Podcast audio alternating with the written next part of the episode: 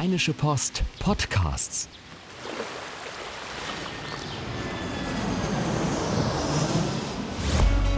Gut Leben, der Podcast rund um Reisen, Gesundheit und alles, was unser Leben sonst noch besser macht. Mittwoch, der 14. März 2018, eine neue Woche Gut Leben Podcast. Heute ohne Susanne, denn die ist äh, krank. Ich wünsche einen schönen Gruß ans Krankenbett.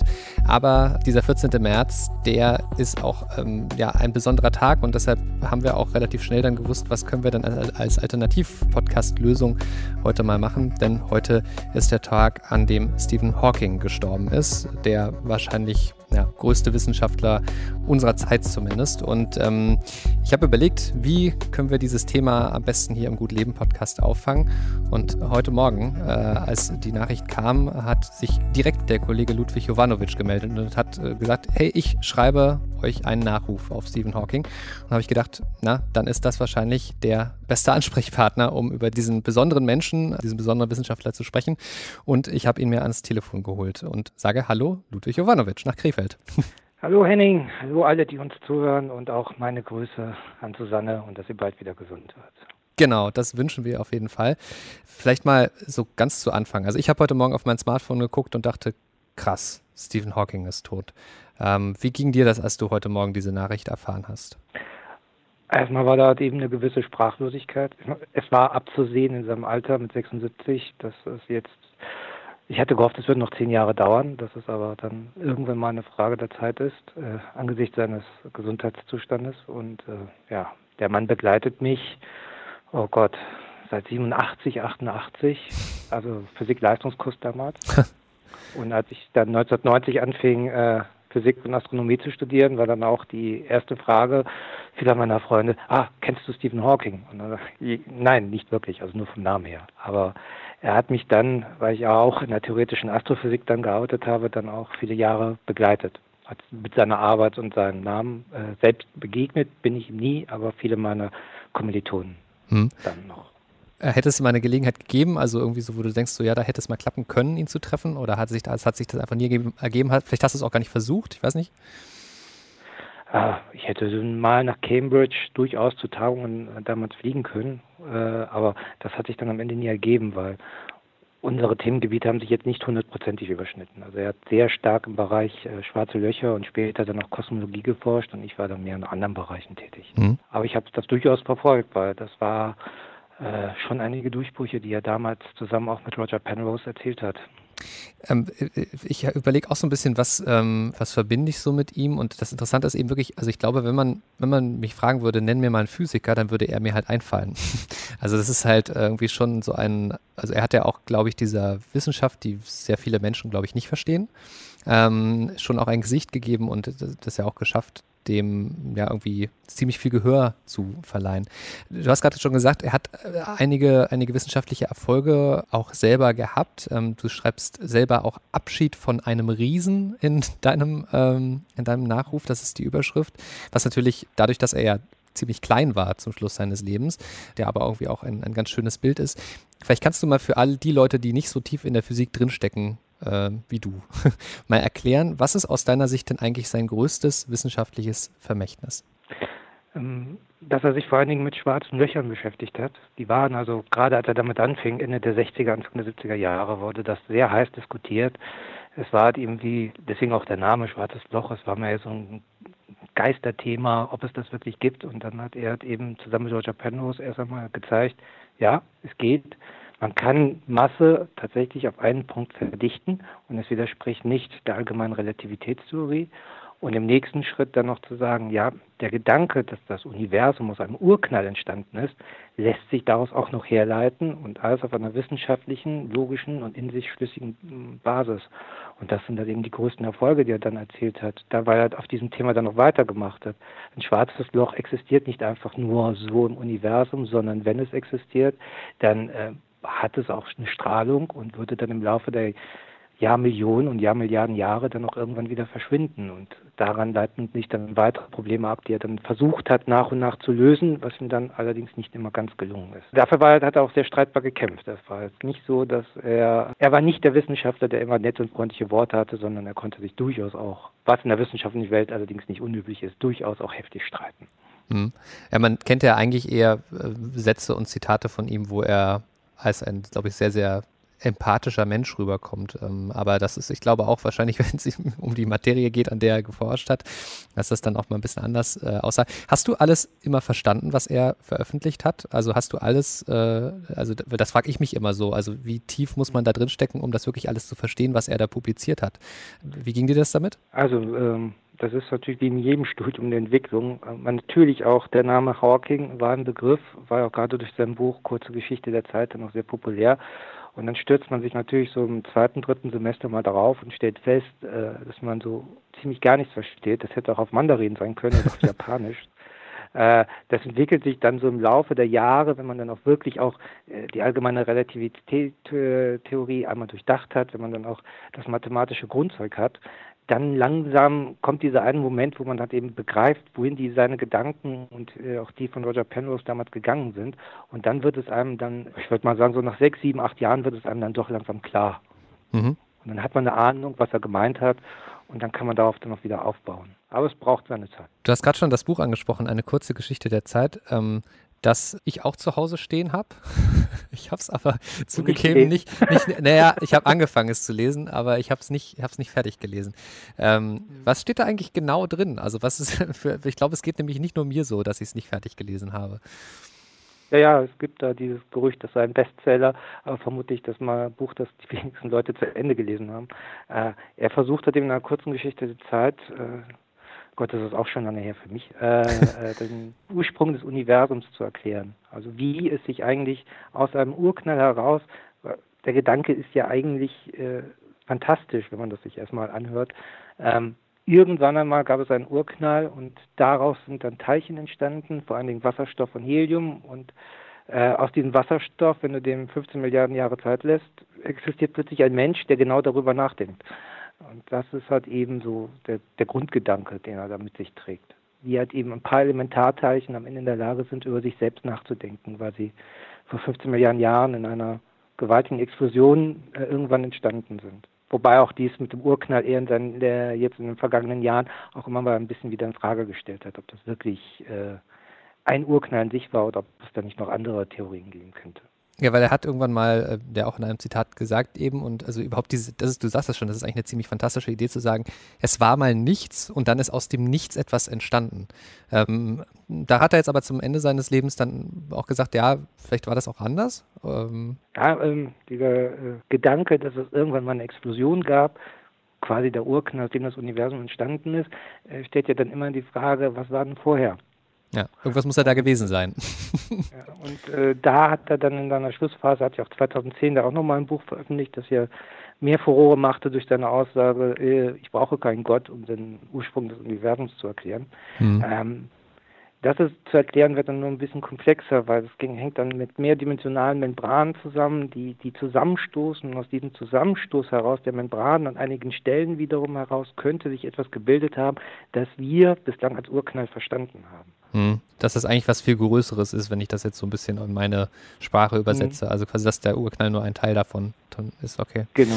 Ähm, ich habe einen, ähm, war heute Morgen, habe ich dann geschaut, so, ne, wir versuchen dann ja auch immer solche, solche Ereignisse, wie jetzt in dem Fall, der Tod von Stephen Hawking dann auch irgendwie emotional ein Stückchen abzubilden. Und ich habe nach einem Zitat gesucht, ähm, das man von ihm nochmal ein bisschen verbreiten kann. Und da ist mir dieses, glaube ich, auch mit eines seiner berühmtesten Zitate in die Hände gefallen, das irgendwie das auch nochmal ganz gut trifft, was du gerade gesagt hast. Wir alle sind nur eine weiterentwickelte Art von Affen auf einem unbedeutenden Planeten eines sehr durchschnittlichen Sterns, aber wir können das Universum verstehen. Das macht uns zu etwas sehr Besonderem. Also wie du gerade gesagt hast, ne? also äh, irgendwann hat sich aus all dem mal ein Mensch entwickelt, der das auch nochmal alles reflektieren kann. Das ist schon ganz schön irre. Da trifft er, glaube ich, auch irgendwie so die, die Faszination für das, was da irgendwie ja, Weltall oder überhaupt ja die Welt, in der wir existieren, die das irgendwie ganz gut zusammenfasst. Ja, das ist so die Suche nach unserem Ursprung und unseren Wurzeln. Vielleicht ist da tatsächlich auch noch eine emotionale Komponente, dass wir das auch irgendwie durchaus noch spüren, dass ja eigentlich von äh, dort stammen und nicht die Erde nur ein Zwischenstopp ist. Und das war es ja auch, was Hawking irgendwann in seiner, mit seinen Warnungen am Ende auch nochmal gesagt hat, dass also aus seiner Sicht die Überlebenschancen äh, sind begrenzt. Sei es halt eben Klimawandel, Viren, äh, künstliche Intelligenz, Atomkriege. Und wenn wir eine Zukunft haben, dann nur, wenn wir halt eben auch wieder zu den Sternen aufbrechen und andere Planeten besiedeln. Was glaubst du, also er ist ja sehr schwer erkrankt und schon ziemlich früh in seinem Leben. Ich glaube, als er nach, als er in Oxford gerade war, an der, an ja, der Uni. Mit 21 wurde es dann, dann festgestellt. Ja. Er ist an ALS erkrankt, also an einer Nervenkrankheit, die letztlich ihm jegliche Kontrolle über seinen Körper geraubt hat. Später konnte er dann auch nicht mehr sprechen, weil er, ich glaube, im Rahmen einer, einer Lungenentzündung wurde ein Luftröhrenschnitt ja. vorgenommen und daraufhin hat er dann diesen, diesen Sprachcomputer bekommen, der ihn, glaube ich, aber eigentlich nur noch berühmter gemacht hat, weil das, der ja. natürlich schon auch äh, ihn sehr, sehr verfremdet hat und aber auch was zu was Besonderem gemacht hat. Was glaubst du, was hat die Krankheit für eine Rolle dabei gespielt, dass er ja auch so ein, er hat ein unfassbares Durchhaltevermögen gehabt. Niemand hätte ja gedacht, dass er auch so lange leben würde. Also es war ja schon auch während meines Studiums gar von älteren Kollegen, die durchaus immer wieder gerne erzählten, dass vor dem Ausbruch der Krankheit äh, Stephen Hawking jetzt sicherlich nicht der fleißigste und emsigste Student war, den die Universitäten in England jemals gesehen haben. Also das war dann schon ein ziemlicher Einschnitt für ihn auch, weil sicherlich da der Gedanke auch kam, dass ähm, ah, ich bin sterblich, meine Zeit ist begrenzt und ich weiß nicht, wie viel Zeit ich habe. Damals haben sie ihm, glaube ich, gesagt, er hatte nur zwei Jahre. Mhm. Äh, und dass das dann ein besonderer Antrieb war. Dann möchte ich aber aus dieser Zeit das meiste und größte rausholen. Also wenn ich mich äh, noch richtig erinnere, hat auch Roger Penrose gesagt, dass auch wenn er dann, als er noch reden konnte, äh, das wurde ja mit dem Laufe der Jahre immer unverständlicher dann auch bei ihm, äh, er sich teilweise selbst überholt hat beim Reden, weil immer so dieser Druck auch spürbar war bei ihm, ich habe keine Zeit. Ich mhm. muss jetzt noch ganz schnell irgendwo arbeiten, das, was ich, die Ideen, die ich habe, irgendwie noch äh, in Formeln und Gleichungen packen, damit es noch, damit ich es überhaupt noch schaffe. Also insofern war das sicherlich ein Antrieb für ihn, sich zusammenzureißen und das Leben nicht nur einfach an sich vorbeigleiten zu lassen. Denn da ich vermutlich wäre dann genau das passiert. Er wäre vielleicht dann irgendwann als Lehrer in irgendeiner englischen Schule gelandet und hätte dort Physik unterrichtet und hätte ansonsten eher äh, Furore gemacht durch wilde Partys. Kann man sich irgendwie gar nicht vorstellen, äh, wenn man so sich auch die Bilder aus seinem Leben anschaut, weil da sieht man ja einen Menschen, der eigentlich gefühlt nur für die Wissenschaft gelebt hat ähm, und immer diesem Ziel verschrieben, mehr Dinge herauszufinden ähm, und zu ergründen, woher wir kommen. Aber diese, ne, also so ganz viele private Sachen kann man sich bei ihm gar nicht vorstellen. Dabei war er, glaube ich, sogar mehrmals verheiratet auch. Also dieser Mensch hatte ja durchaus auch ein Privatleben. Ja, und, äh, da hatte ich die britische Klatschpresse auch gerne das Maul zerrissen, weil gerade die zweite Ehe recht holprig gewesen sein soll, mit einigen Vorwürfen und Angriffen und äh, ja. Auf jeden Fall hat die britische Klatschpresse, hat er da genug Stoff geliefert äh, während seiner zweiten Ehe, was sie dann noch herrlich, oder aus deren Sicht herrlich ausgeschlachtet haben. Äh, und irgendwann hat er dann auch gesagt, naja, Frauen verstehe ich vielleicht nicht wirklich.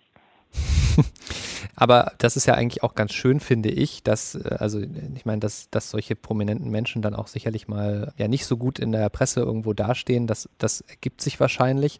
Ähm, aber auf der anderen Seite ist das eben nicht das, woran man jetzt als erstes denkt, wenn man hört, Stephen Hawking ist gestorben, sondern da steht sein wissenschaftliches Vermächtnis im, im Vordergrund. Was, was glaubst du, was, was von ihm überdauern wird, bleiben wird?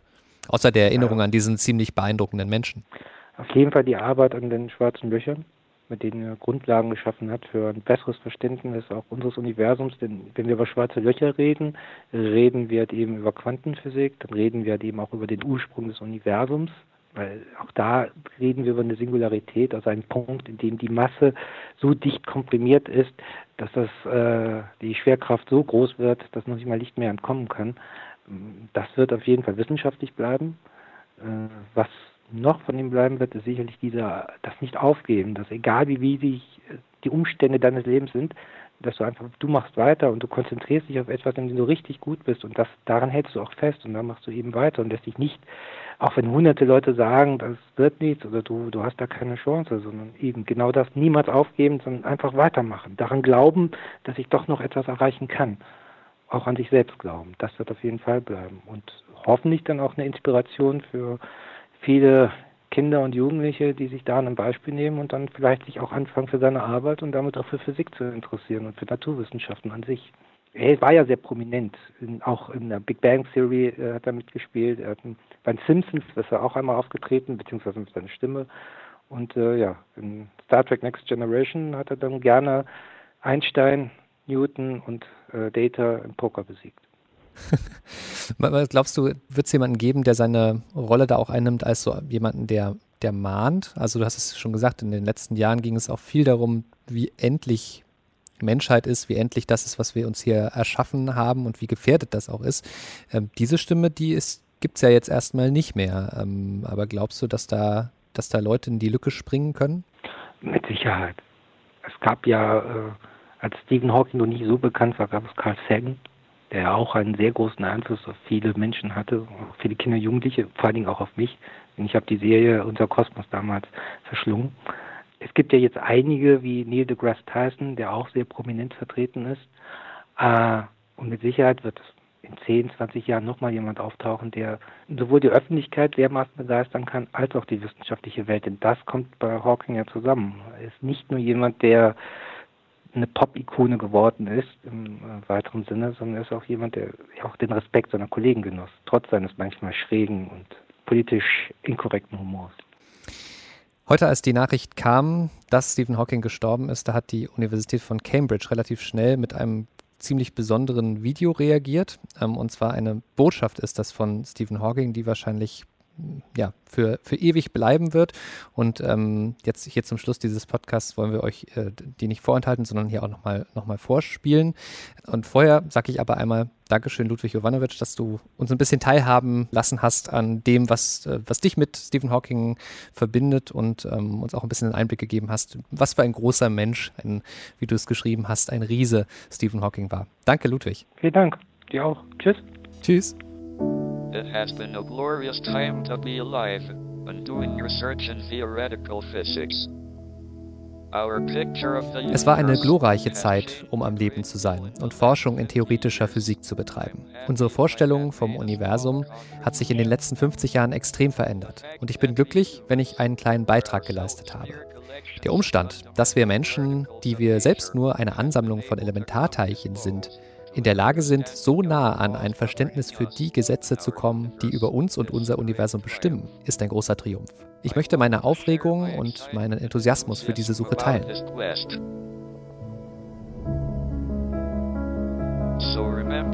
Also vergesst nicht, hoch zu den Sternen zu blicken und nicht auf eure Füße. Versucht zu verstehen, was ihr seht und fragt euch, warum das Universum existiert. Seid neugierig. Und egal wie schwierig das Leben zu sein scheint, es gibt immer etwas, was du tun kannst, worin du Erfolg haben kannst. Es ist wichtig, dass du nicht einfach aufgibst. Danke fürs Zuhören. Thank you for listening.